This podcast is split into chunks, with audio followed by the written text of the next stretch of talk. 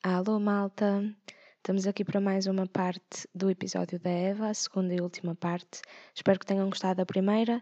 Desta vez temos um episódio mais curto, mas ainda assim falamos sobre a escrita, sobre ansiedade, insónias, sobre o facto de a Eva ainda estar à procura da sua identidade e de andar a patinar na maionese na vida, como ela própria disse. Falamos sobre a relação com a roupa que vestimos e aquilo que a nossa roupa diz sobre nós. Enfim, Sigam no Spotify para saberem quando é que há novos episódios, embora eu encha as histórias do meu Instagram com isto. E é isso, partilhem com os vossos amigos, espero que gostem, vão-me dizendo coisas e fiquem desse lado para ouvir. Beijos!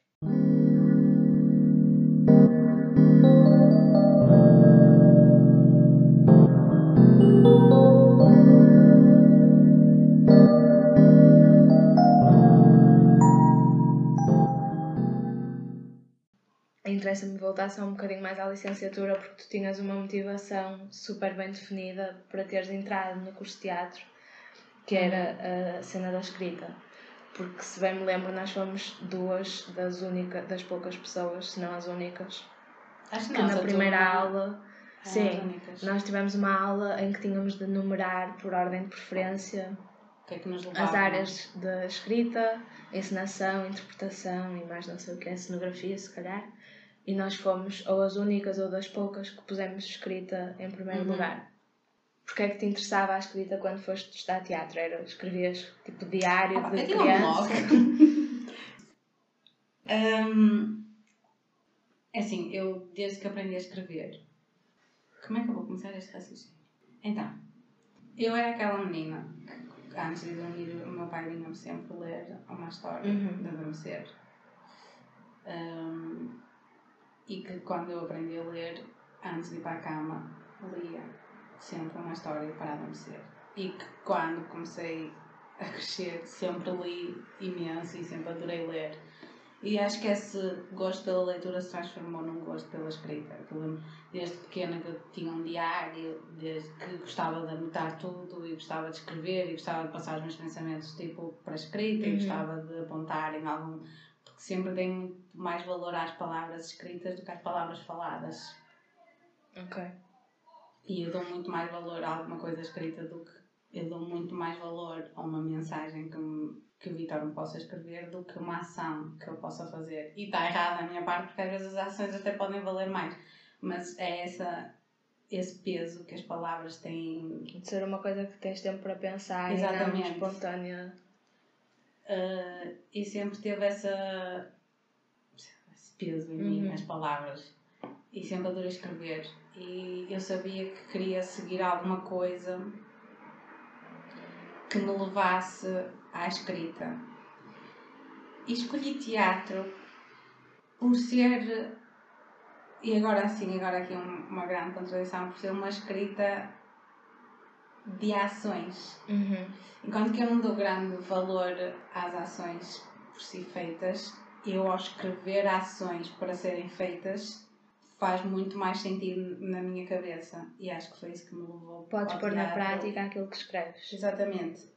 E é como eu imagino as. Porque depois também fui-me apercebendo durante a licenciatura e quando comecei a escrever. Porque eu escrevia não textos de prosa. Uhum. Mais em modo de desabafo. É, exatamente. E depois, quando comecei a pôr em prática, a escrever teatro, percebi-me que eu imaginava muito mais as coisas em palco do que propriamente os diálogos. Uhum. Era muito mais por imagens e seria muito mais fácil transportar isso para, para um texto escrito do que para um texto de teatro. E foi toda uma viagem à procura da minha assinatura como escritora durante a licenciatura. E como é que estás agora? Ainda escreves? Não, eu acho que cansou-me. Ok. Enquanto Desenca... Perdeu o encanto. eu imagino, eu tinha aquela coisa, aquela adolescente que eu via a Lavigne. aquela adolescente Sei. muito triste que às três da manhã ia para o PC, escrevia e desabafava tudo e punha ali as lágrimas.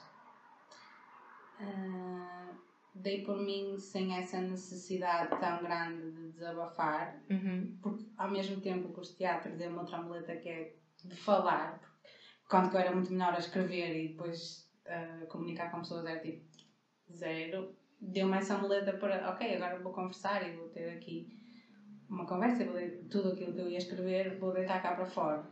E deixei um bocado de parte essa, não sei, essa... Portanto, foste para teatros para pôr em prática, A em escrita, cena, a exato. escrita e perdeste essa motivação e agora pões em prática os desabafos no É. diálogo real com pessoas reais. Exato.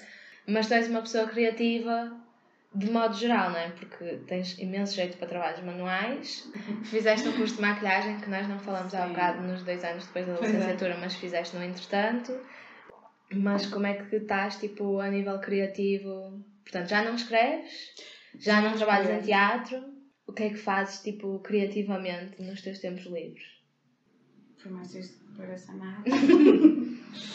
Eh, embora já não, já não escreva com tanto afinco como antes e não deixei de eu gostar de, de fazer e querer voltar a escrever.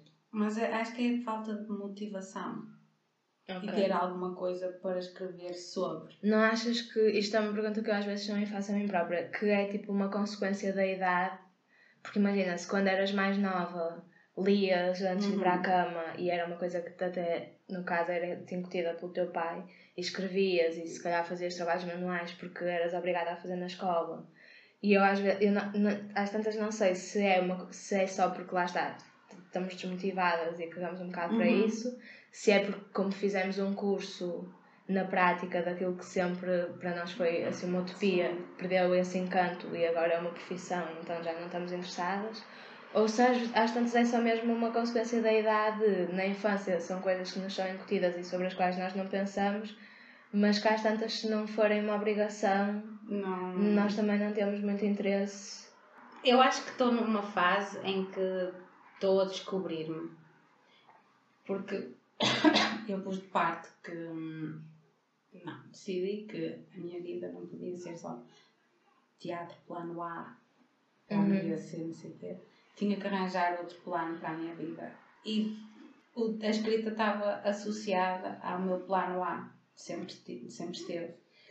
E eu acho que estou naquele momento em que tenho que descobrir realmente qual é o caminho que eu quero seguir e o que é que posso fazer entretanto e que vá se inter- interligando para resultar em alguma coisa Uhum. para, para a vida. E está tudo muito em stand-by, o facto de, ai, eu tirei um curso de maquiagem, sempre adorei maquiar e está em stand-by. Ai, deixei de escrever, mas sempre adorei escrever, está em stand-by. Acho que estou naquele momento em que estou a descobrir o que é que eu quero fazer e agora tenho este interesse pela, pela decoração de interiores, que sempre tive, pelos trabalhos manuais de remodelação e de design que sempre tive e que agora estou. que sempre pensei que seriam os planos B e sempre Uhum. pus outras coisas como plano A e agora estou a tentar dar aqui uma voltinha para ver onde é que cada coisa encaixa e o que é que eu quero fazer. Mas imaginas-te no futuro fazer alguma coisa que tenha um lado criativo, artístico ou numa profissão tipo super mecânica como estás agora, das 9 às 5, a escrever num computador e sem, que não tenha essa obrigação de ser criativa, como dizias no início? Eu procurei um trabalho mecânico porque eu sentia que eu precisava de pôr uma pausa em tudo aquilo que eu estava a pensar e a tentar descobrir um caminho para o que queria fazer e concentrar-me numa coisa e fazer aquela coisa até ao fim. Uhum. Uh, para tentar, entretanto, arranjar um rumo e deixar os pensamentos em stand-by, mas nunca deixo de querer fazer alguma coisa a nível criativo, até porque eu estou naquele trabalho, faz-me bem a nível pessoal estar lá e mentalmente também, mas não me faz extremamente feliz. Uhum. É um bom trabalho e adoro trabalhar lá, adoro as pessoas com quem trabalho, mas é um caminho para chegar a um fim em que eu vejo de uma forma completamente diferente. Imagino, um trabalho muito mais criativo, em que eu possa fazer alguma coisa da minha cabeça, porque eu odeio ser mandada, em que eu possa pôr as minhas ideias em prática. eh, e que.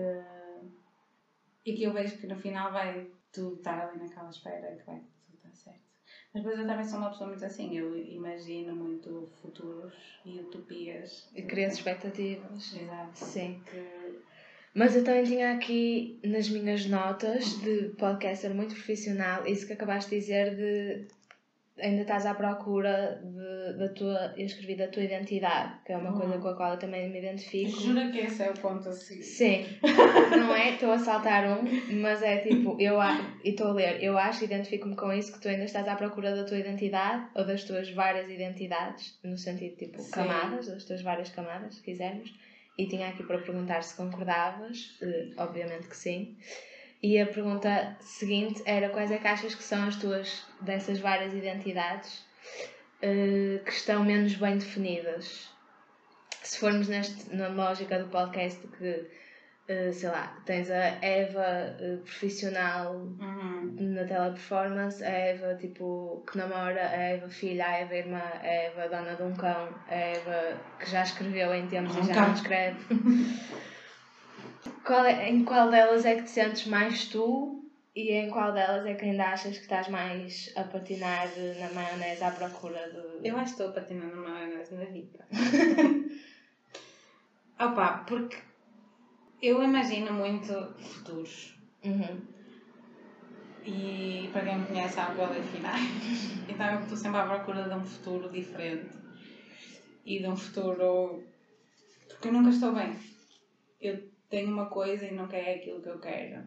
E estou formada numa coisa, agora já não é isso que eu quero. E agora tenho um curso de maquiagem, agora já não é isso que eu quero. E eu esqueço-me que todas essas facetas fazem parte de mim. E que eu tenho que encontrar realmente aquela, tipo, que consegue não andar aqui a nadar na maionese. Ah, mas não sei, acho que Ou pondo de outra forma, o que é que achas que te falta para seres ou para te sentires mais tu? motivação. Ok.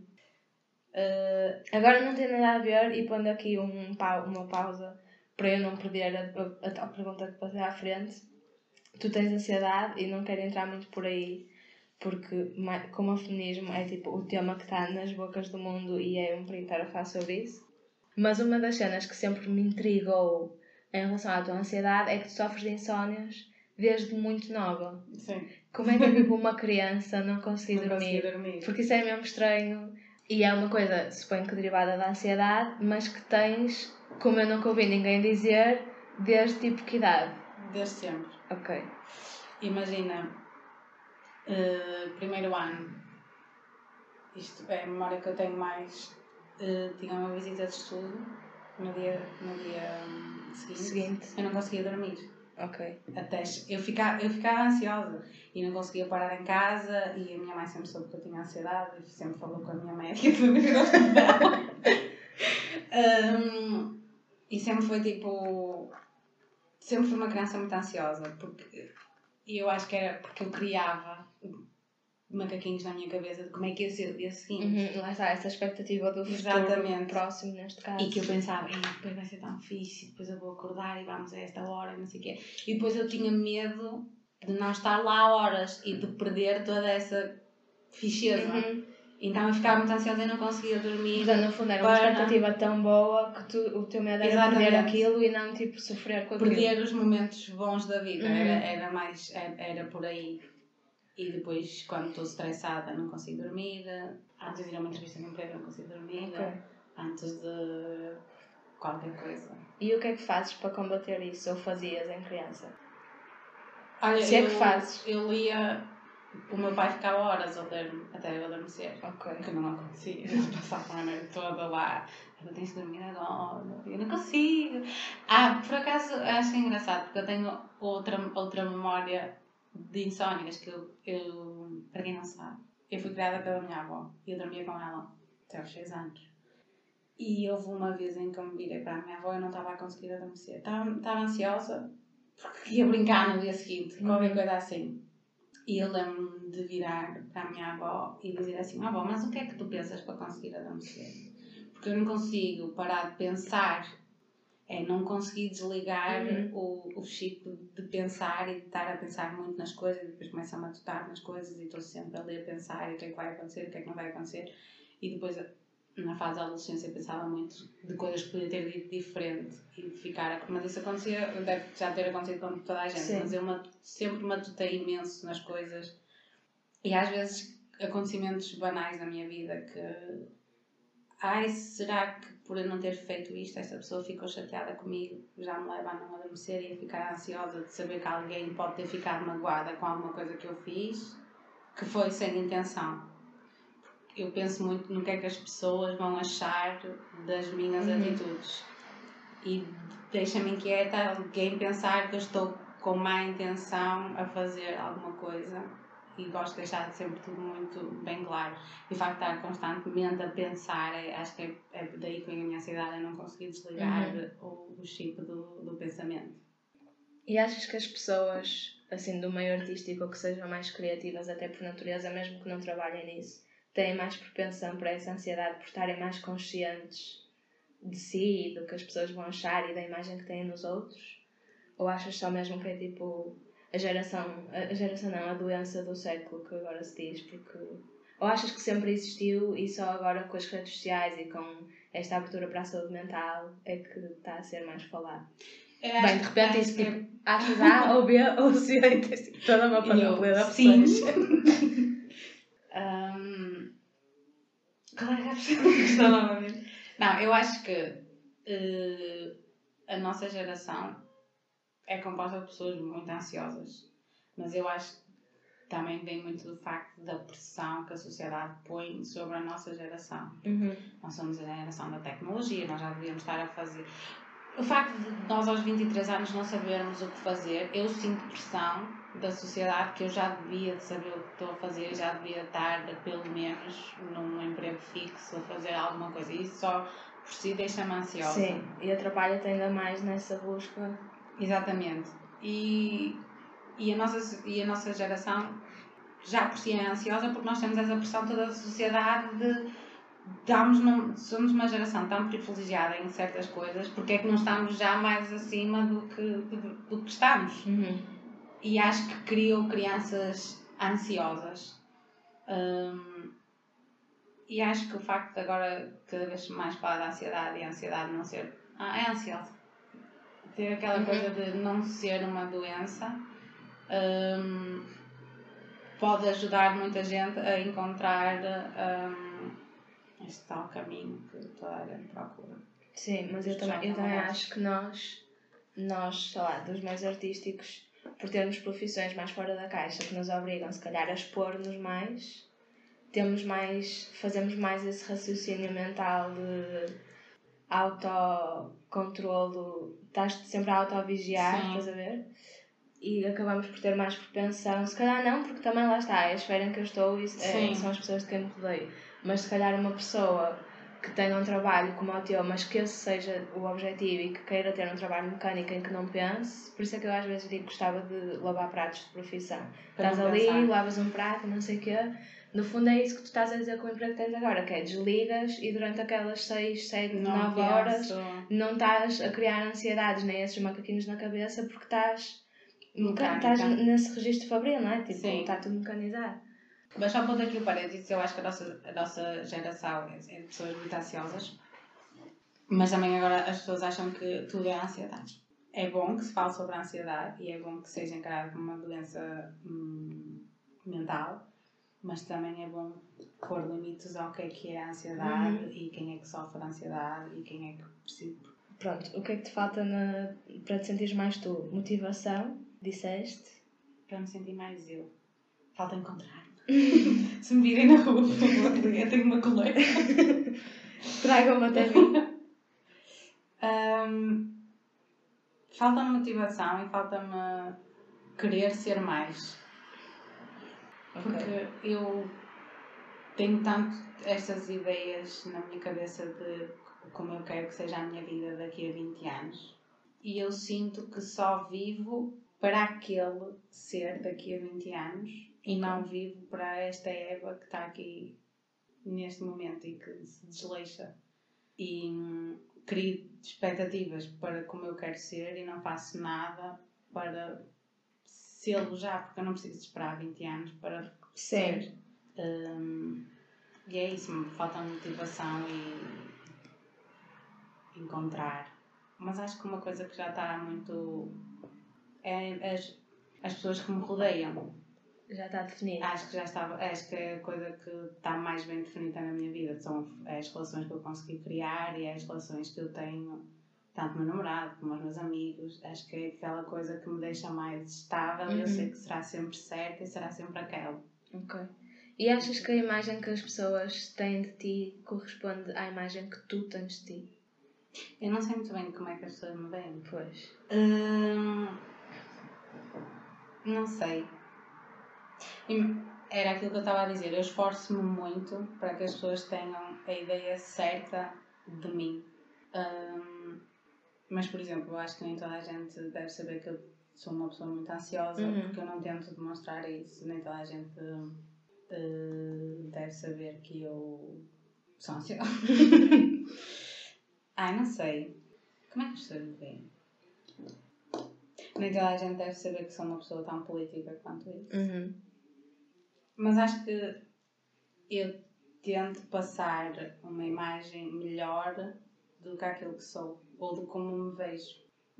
Acho que é mesmo por aí. Eu tento que as pessoas tenham uma boa imagem. Vejam melhor, sim. Mas não é assim que eu me vejo. Acho que é por aí. Pronto, uh, acho que foi. Planos para o futuro, alguma coisa que queiras publicitar, divulgar? Uh, eu vou dar a vender a minha roupa toda nos próximos meses.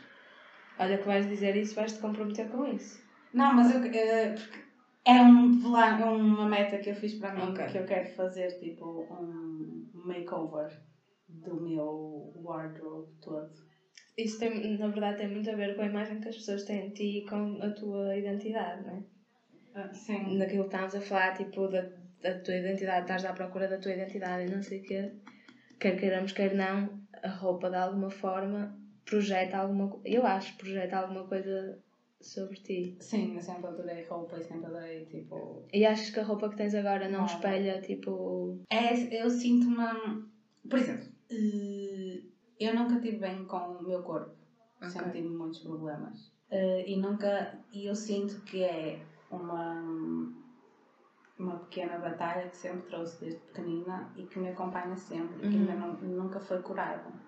Porque sempre há uns, há uns tempos atrás eu estava muito mais gorda do que estou agora. Isso levou-me a um, comprar imensas mãos jeans. Que agora já não me identifico de todo, mas que é a única coisa que tenho agora.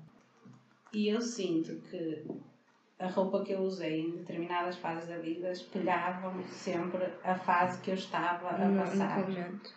E agora, como estou à, à procura daquela identidade de quem eu quero ser, sinto que quero fazer isso também através da minha roupa, porque sempre foi uma forma que eu arranjei de me expressar uhum. e sempre foi uma forma que eu gostei de me expressar at através dela.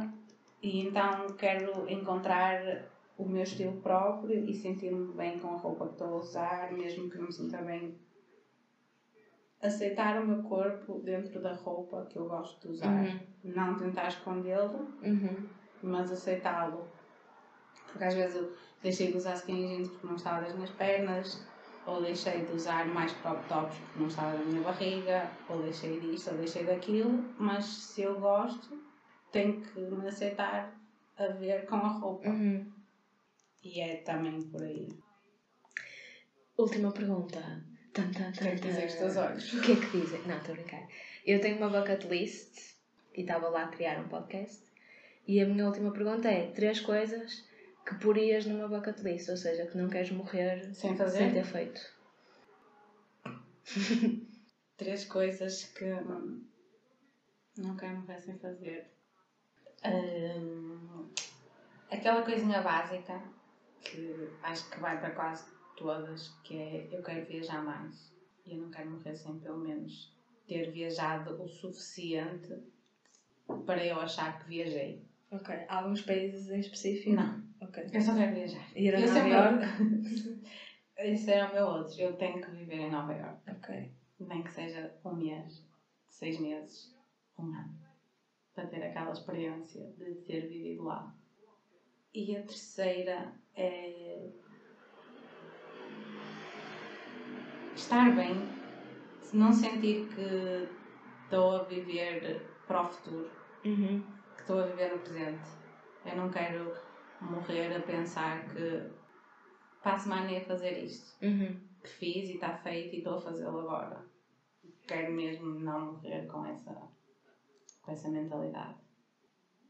É é? Sim, pronto, malta, acabamos neste registro profundo o, o primeiro episódio. Obrigada, obrigada Eva e beijinhos. Kiss.